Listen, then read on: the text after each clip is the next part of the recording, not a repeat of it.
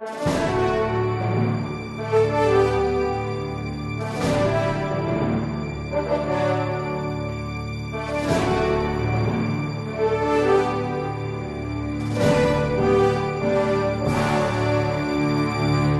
podemos, por acaso, afirmar que todas as religiões são caminho de salvação? Essa pergunta ela é bastante pertinente, porque nós estamos numa sociedade onde a tolerância com as várias religiões não somente está na moda, mas é uma verdadeira agenda. Você sabe que eh, os globalistas, as pessoas que trabalham para que haja um governo mundial, gostariam que houvesse uma única religião no mundo. Esta única religião, ela tem um formato de pluralismo religioso, ou seja, uma religião relativista, onde todas as religiões têm igual cidadania e, ao mesmo tempo, nenhuma delas teria uma pretensão de universalidade. Portanto, dizer que todas as religiões são boas, que nós podemos crer em qualquer coisa, o importante é crer em alguma coisa. Está não somente muito na moda, mas dizer o contrário é arriscar certamente a perseguição. No entanto, nós católicos não podemos aceitar essa proposta. Por quê? Porque a Igreja Católica é a igreja para a qual todos os seres humanos foram criados. E Jesus veio a este mundo para que todos, aqui na terra, ou então derradeiramente lá no céu, todos pertençam à sua única igreja. Para que você verifique que de fato é esta a posição da Igreja Católica, eu sugiro para a sua leitura dois documentos. O primeiro é a Declaração Dominus Jesus de agosto de 2000 assinada pelo cardeal Joseph Ratzinger. Mas seis meses depois, houve um outro documento mais curtinho, talvez mais fácil de estudar, que é uma notificação a respeito do livro de um jesuíta, o padre Jacques Dupuy. Padre Jacques Dupuy escreveu um livro chamado Verso na Teologia Cristiana del Pluralismo Religioso. Esse livro foi traduzido para o português, ele foi escrito em 97 e em 99 já estava aqui no Brasil. No entanto, hoje é difícil de ser encontrado em português porque já está fora de catálogo. A Santa Sé, em 2001, fez uma notificação a respeito desse livro, corrigindo e colocando as balizas daquilo que é o aceitável para uma reflexão católica do pluralismo religioso. Existem cinco pontos básicos, cinco é, pilares básicos que nós não podemos renunciar. A primeira coisa é o fato de que Jesus Cristo, Deus que se fez homem, a pessoa histórica do nosso Senhor Jesus Cristo, que nasceu em Belém, cresceu em Nazaré e morreu no Calvário, na cruz, em Jerusalém.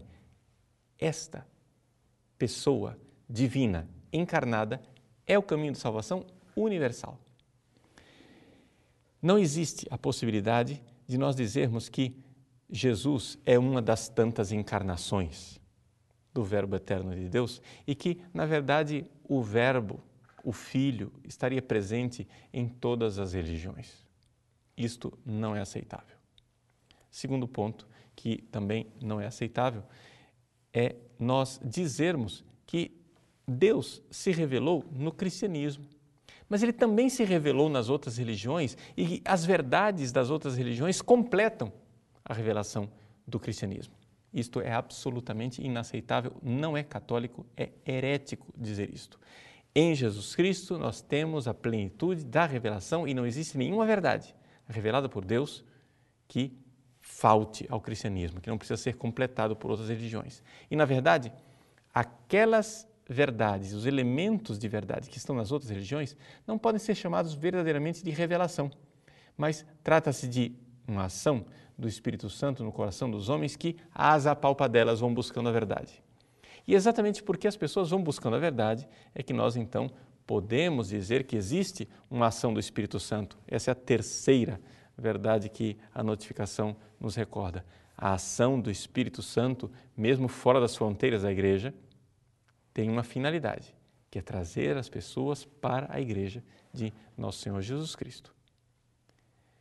O pilar número quatro é o fato de que todos os seres humanos foram orientados para esta igreja, ou seja, existe uma vocação específica dos seres humanos de todos os tempos, de todos os lugares da história, para um dia pertencerem à única igreja de Cristo.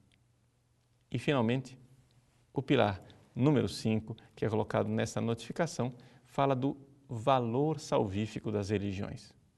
Talvez aqui esteja o centro da pergunta que nós fizemos no início. Que dizer a respeito dessas religiões? Elas são ou não são instrumentos de salvação? Bom, a resposta é bastante clara. Enquanto religiões, elas não são instrumento de salvação. O que pode ser, sim, instrumento de salvação são as verdades que estão contidas nela, mas estão contidas também fora delas. Por quê? Porque o Espírito Santo age em diversos povos, culturas, religiões, orientando as pessoas para Cristo e para a sua igreja. Essa posição que pode é, parecer antiquada é exatamente a posição do Concílio Vaticano II, que é citado na notificação na Constituição Lumen Gentium, no número 16. Por isso, um pluralismo religioso é uma realidade bastante difícil de se sintonizar com a Igreja Católica. Devemos, sim, atestar o seguinte: a Igreja quer conviver pacificamente com todos os povos e com todas as religiões e, assim, convidar essas pessoas de boa vontade a um diálogo humano, fraterno, respeitoso. Mas nós não podemos renunciar àquela missão de nosso Senhor, que nos últimos versículos do Evangelho de São Mateus diz: Ide, fazei discípulos de todos os povos. A missão é universal. Trata-se de uma obediência a Cristo. Ele quer que todos os homens sejam salvos.